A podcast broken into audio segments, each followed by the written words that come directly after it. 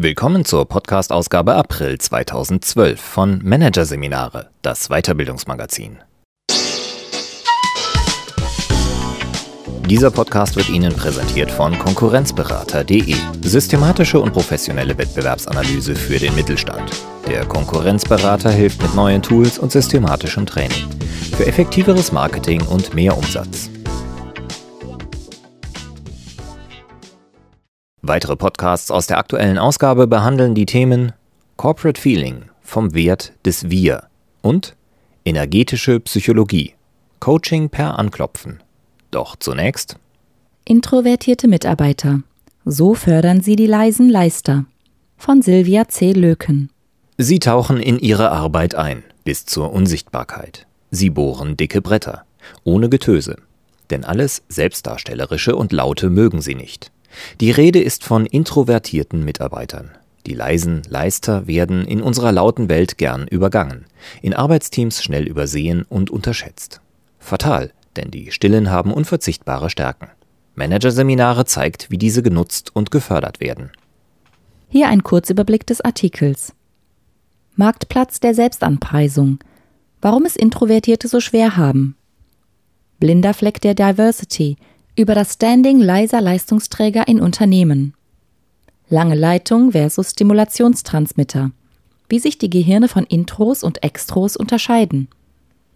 Windrad und Akku auf welche Weise Extros und Intros Energie schöpfen. Von der Beharrlichkeit bis zur Vorsicht. Was sind die Stärken der Stillen? Ruhe und Rückzug ermöglichen. Warum Führungskräfte ihren Intro-Mitarbeitern entgegenkommen sollten. Und Sicherheit geben, flexibel machen, konfliktfähig halten. Die besonderen Führungsaufgaben im Umgang mit Intros. In einem DAX-Unternehmen machte eine Chefin kürzlich eine bittere Erfahrung. Die Leiterin einer Stabsabteilung bringt umtriebig und dynamisch Projekte voran. Ihre Teammitglieder sind redegewandt, spontan und zackig. Nur eine Mitarbeiterin erschien der Chefin immer deutlich zu farblos. Für ihren Geschmack zeigte sie zu wenig Initiative. Als sie der Mitarbeiterin das signalisierte, bewarb sich diese erfolgreich auf eine andere Stelle im Konzern. Was die Teamleiterin nie für möglich gehalten hätte, das Fehlen der Mitarbeiterin machte sich in Folge in der Stabsabteilung schmerzhaft bemerkbar. Plötzlich brachen Informationskanäle weg, Vorlagen wurden bemängelt, Briefings blieben unvollständig und Redevorlagen für die Geschäftsführung kamen durchsetzt mit Änderungswünschen zurück. Die Mitarbeiterin hatte Stärken ins Stabsteam eingebracht, die nicht ohne weiteres sichtbar waren und jetzt schwer zu ersetzen sind. Sie war präzise in Recherchen, hervorragend im Erstellen von Vorlagen und unterhielt ausgezeichnete Kontakte innerhalb und außerhalb des Unternehmens. Der Chefin war das jedoch wenig aufgefallen, weil die ehemalige Mitarbeiterin ein leiser Mensch ist und ihre Erfolge und Vernetzungen nicht nachdrücklich zur Sprache brachte. Inmitten ausgeprägter extrovertierter Teammitglieder und Vorgesetzter war sie als introvertierte Persönlichkeit in der Minderheit, einer leisen Minderheit mit hoher, aber überwiegend unsichtbarer und ungewürdigter Wirkungskraft. Ein Geschehen ist, das typisch ist in deutschen Büroetagen. Oft unterschätzen Führungskräfte introvertierte Mitarbeiter in ihrer Leistung. Denn wer mit seiner Arbeit gewürdigt werden und Karriere machen will, so gilt es gemeinhin, muss positiv auffallen. Selbstsicher den Mund aufmachen, Kompetenz zeigen, das Erreichte bereitwillig präsentieren und Menschen aktiv für sich einnehmen. Ganz nach dem Mantra, Erfolg hat nur jemand, den man ständig hört. In Wahrheit jedoch ist es einfach nur so. Diejenigen, die ständig reden, fallen mehr auf und damit auch ihr Erfolg. Erfolg hat aber viele Gesichter. Es gibt ihn auch im Verborgenen, auf stillen Wegen und leise Art. Das Problem ist nur, in unserer Kultur sind wir auf extrovertierte Persönlichkeiten fokussiert. Das, was Extrovertierte tun, was sie mögen und wie sie sich geben, gilt als Maßstab. Angesagt und angesehen ist, wer sich spontan und dynamisch zeigt, sich viel unter Menschen begibt und freimütig nach außen öffnet. 50 Prozent der Bevölkerung mögen sich am Maßstab der Extrovertierten jedoch nicht messen lassen, denn die Hälfte der Menschen ist introvertiert. Und ein großer Teil dieser weniger hörbaren Kollegen und Vorgesetzten fühlt sich bei ständigem verbalen Brusttrommeln nicht nur unwohl. Ein solches Verhalten erscheint den Introvertierten auch unangemessen. Bezeichnungen wie Heißluftgebläse oder Flachbildschirm belegen das drastisch. Sie dienen entnervten Introvertierten als Etiketten für extrovertierte Vorgesetzte, Kolleginnen und Workshopleiter, denen leise kommunikative Stärken und Bedürfnisse wenig sagen und die selbst einen eher offensiven Selbstdarstellungsstil pflegen. Das gegenseitige Unverständnis ist umso erstaunlicher vor dem Background, dass das Wort Diversity in aller Munde ist. Männer und Frauen, junge und alte, Angehöriger verschiedener Kulturen und Religionen trainieren in Workshops die Verständigung in gemischten Teams. Doch die elementaren Unterschiede zwischen introvertierten und extrovertierten Menschen werden erst allmählich zum Thema. Dabei hat C.G. Jung die Unterscheidung in nach außen gerichtete und nach innen gerichtete Menschen schon vor fast 100 Jahren geprägt. Und die Neigung in die eine oder andere Richtung lässt sich sogar hirnphysiologisch nachweisen. Bei Intros und Extros dominieren in Abstufungen andere Neurotransmitter im Hirn. Die Intensität elektrischer Aktivität in bestimmten Hirnregionen unterscheidet sich ebenfalls, und sogar die Nervenbahnen sind unterschiedlich lang. So haben introvertierte Menschen im Wortsinne eine längere Leitung und reagieren daher weniger schnell. Grundsätzlich lassen die neurophysiologischen Unterschiede für Extros Belohnung und Stimulation attraktiv erscheinen, während Intros Sicherheit und Beständigkeit schätzen. All das hat Folgen in der Kommunikation mit anderen, in der bevorzugten Lebensweise und in der Art zu arbeiten. Für Führungskräfte bedeutet das, sie sollten introvertierte Mitarbeiter nicht mit Extrovertierten über denselben Kamm scheren. Leise Menschen brauchen, um gute Arbeit zu leisten, andere Voraussetzungen als ihre extrovertierten Kollegen – Sie haben andere Stärken und bringen diese unter anderen Umständen zur Entfaltung. Dies zu erkennen und die richtigen Konsequenzen zu ziehen, ist allerdings schwer. Denn Meetingformate, Brainstorming-Regeln, Networking-Gepflogenheiten, all das ist auf Extros ausgerichtet. Fast die gesamte Ratgeberlektüre wendet sich an diese Spezies. Umso wichtiger ist es, sich als Führungskraft vor Augen zu halten, was kann ich tun, um speziell meine introvertierten Mitarbeiter zu unterstützen – wie bringe ich leise Leute zu ihrer besten Leistung? Worauf kann ich bei ihnen zählen? Vieles erschließt sich bereits, wenn man weiß, woher Extros und Intros ihre Energie beziehen und wie sie regenerieren. Bei erschöpften Energiereserven gewinnen Extros durch den Austausch mit anderen neue Kraft. Beim Ausgehen mit Freunden, an der Bar mit Kollegen oder durch den Besuch einer Veranstaltung. Intros dagegen brauchen dringend Rückzug und Ruhe, um ihre Energie zurückzugewinnen. Insofern ist der Extro mit einem Windrad vergleichbar, das seine Energie aus der Umwelt gewinnt, während der Intro wie ein Akku abseits vom Rummel regeneriert, allein in Ruhe und genügend lang. Das bedeutet nicht, dass Extros lebendiger sind als Intros. Die Aktivität spielt sich einfach in unterschiedlichen Bereichen ab. Dort außen, hier innen. Wo Extros in den Austausch mit der Umwelt investieren, stecken Intros ihre Energie in ihren frontalen Kortex, um zu reflektieren und zu lernen, um Beobachtungen auszuwerten und Entscheidungen vorzubereiten, um zu erinnern oder um Probleme zu lösen. Über die soziale Kompetenz und den Austausch mit anderen lässt dieser Unterschied jedoch keine Schlüsse zu. Es gibt Extros, die im Kontakt mit anderen Probleme haben. Ebenso gibt es Intros, die sehr gern und erfolgreich mit Menschen umgehen.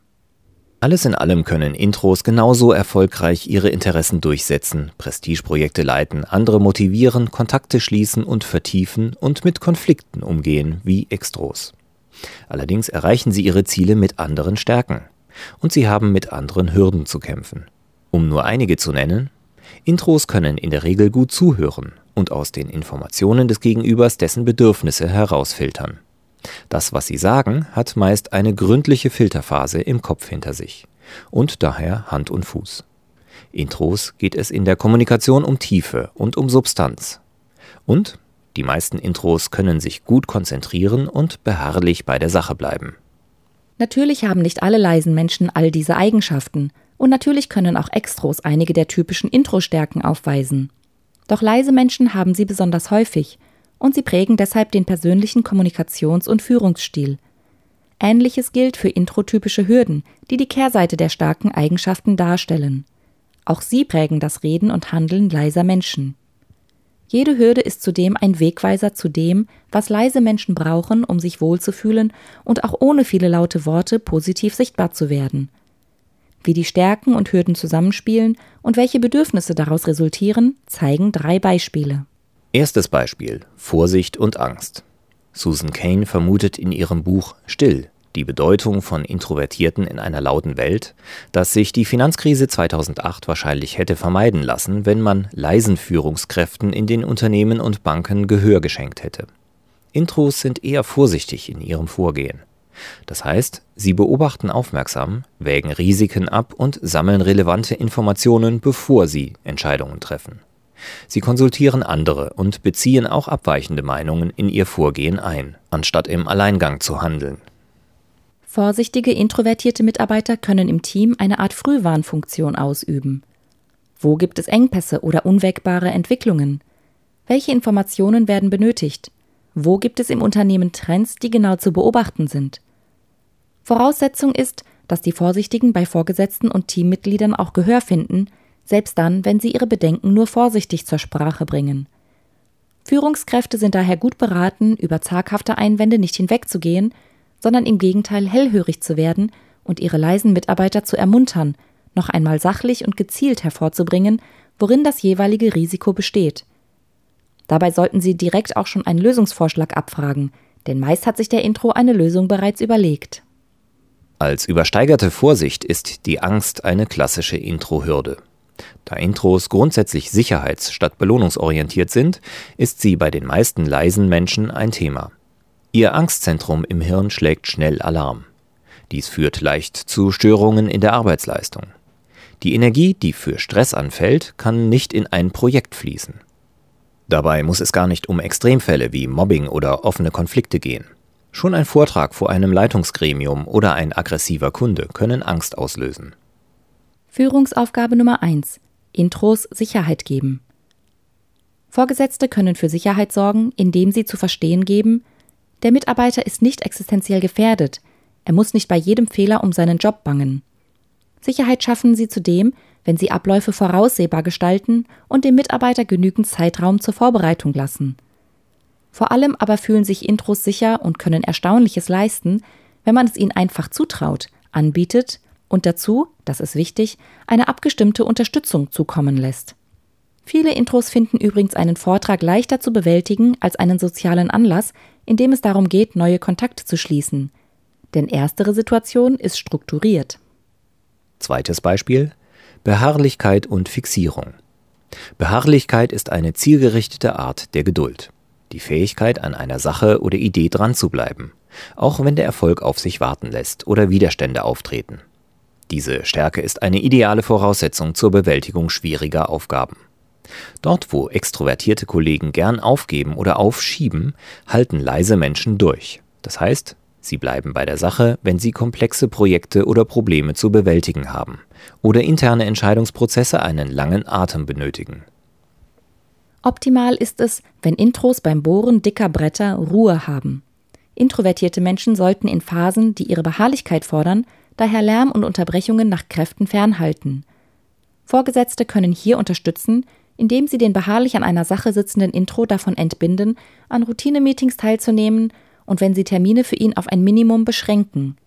Beharrliche Menschen profitieren auch von Ritualen im Tagesablauf, etwa von Phasen, in denen die Mailbox eingeschaltet ist. Eine Versuchung und Hürde für leise Menschen ist die Fixierung, eine erstarrte Form der Beharrlichkeit, die zu Blockaden führt. Plötzliche Dienstreisen, ungewöhnliche Arbeitszeiten oder Orte, aber auch neue Abläufe können zu einem Leistungsabfall führen. Hier helfen eine möglichst rechtzeitige Ankündigung und das Einbeziehen der introvertierten Führungskraft in die Planung. Denn Selbstentschiedenes blockiert weniger als Fremdbestimmtes. Führungsaufgabe Nummer zwei: Intros zu Flexibilität anhalten. Doch auch in der Kommunikation kann sich Fixierung negativ auswirken. Zum Beispiel, wenn ein Intro in einer Verhandlung beleidigt schweigt oder in einer Diskussion auf seiner Position beharrt und lieber Details aufzählt, anstatt auf das große Ganze zu sehen. Kollegen und Vorgesetzte können einer solchen Situation vorbeugen, indem sie zur Fixierung neigenden Kollegen helfen, Flexibilität von vornherein analytisch einzuplanen. Zur Vorbereitung von Verhandlungen zum Beispiel helfen die beiden Fragen Was wollen wir mindestens erreichen und was wäre ein optimales Ergebnis? So hat der zur Fixierung neigende Kollege in der Verhandlung eine Spannbreite vor Augen, innerhalb derer er sich in der Situation dann flexibel bewegen kann.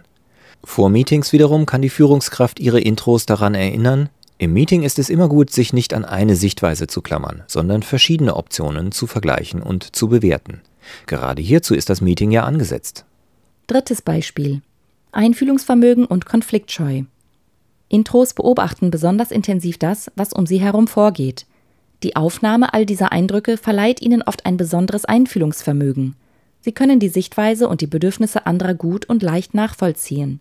Das nutzt dem Gruppenklima, weil die Interessen Einzelner gesehen und akzeptiert werden und nicht jeder groß für sich und seine Interessen kämpfen muss. Auch in Verhandlungen, im Umgang mit Kunden und in der unternehmensinternen Kommunikation ist empathisches Verhalten sehr wertvoll. Führungsaufgabe Nummer 3. Konfliktfähigkeit von Intros fördern. Eine Kehrseite der Einfühlung ist die Konfliktscheu. Ein sicherheitsorientierter Intro findet es stressreich, ein Gespräch zu führen, in dem die Reaktion des Gegenübers ebenso wie der Ausgang unkalkulierbar sind. Und das haben die meisten Konfliktgespräche nun einmal an sich. Extrovertierte Kollegen sind oft wesentlich offensiver und scheuen sich seltener, Differenzen in den Mittelpunkt zu stellen. Die beste Hilfe für Intros ist hier, Sie sollten sich so frei fühlen dürfen, ein Gespräch fürs Erste zu beenden, wenn zu viel Druck aufgebaut wurde und eine Weiterführung für Sie zu stressbeladen ist. Das heißt nicht, dass Sie die Sache damit bewenden lassen sollen. Es geht lediglich um eine Auszeit und die Wiederaufnahme des Gesprächs zu einem anderen Zeitpunkt. Ein Timeout nimmt den emotionalen Dampf und gibt Raum für die strategische Planung eines Folgegesprächs. Im Bereich der Konfliktbewältigung haben Vorgesetzte eine besondere Verantwortung. An ihnen liegt es, darauf zu achten, dass Intros sich nicht aus Konflikten ausklinken oder in ihnen verstummen und dadurch die Zeche zahlen. Das bedeutet nicht, dass sie leisen Mitarbeitern eine Sonderbehandlung geben sollten. Wichtig ist vielmehr auch hier, den Introvertierten Sicherheit zu geben, etwa indem die Führungskraft darauf achtet, dass die Kommunikation im Team immer offen und ehrlich ist und sich nach fairen Regeln vollzieht. Ganz gleich, welche Stärken von Intros man genauer unter die Lupe nimmt, Immer offenbart sich das eine. Leise Menschen stehen für Stabilität und Solidität. Sie bilden Vertrauen. Das klingt vielleicht nicht sexy, kann aber systemerhaltend wirken.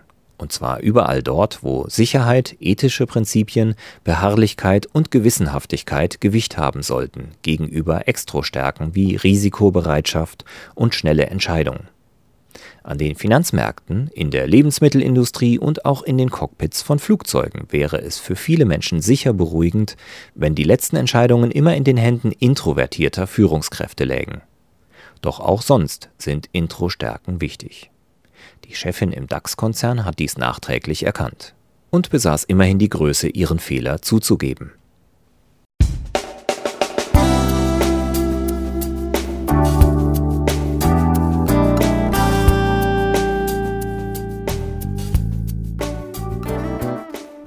Sie hörten den Artikel Introvertierte Mitarbeiter. So fördern Sie die leisen Leister von Silvia C. Löken. Aus der Ausgabe April 2012 von Managerseminare. Produziert von Voiceletter. Weitere Podcasts aus der aktuellen Ausgabe behandeln die Themen Corporate Feeling vom Wert des Wir und energetische Psychologie, Coaching per Anklopfen. Weitere interessante Inhalte finden Sie auf der Homepage unter managerseminare.de und im Newsblog unter managerseminare.de/blog.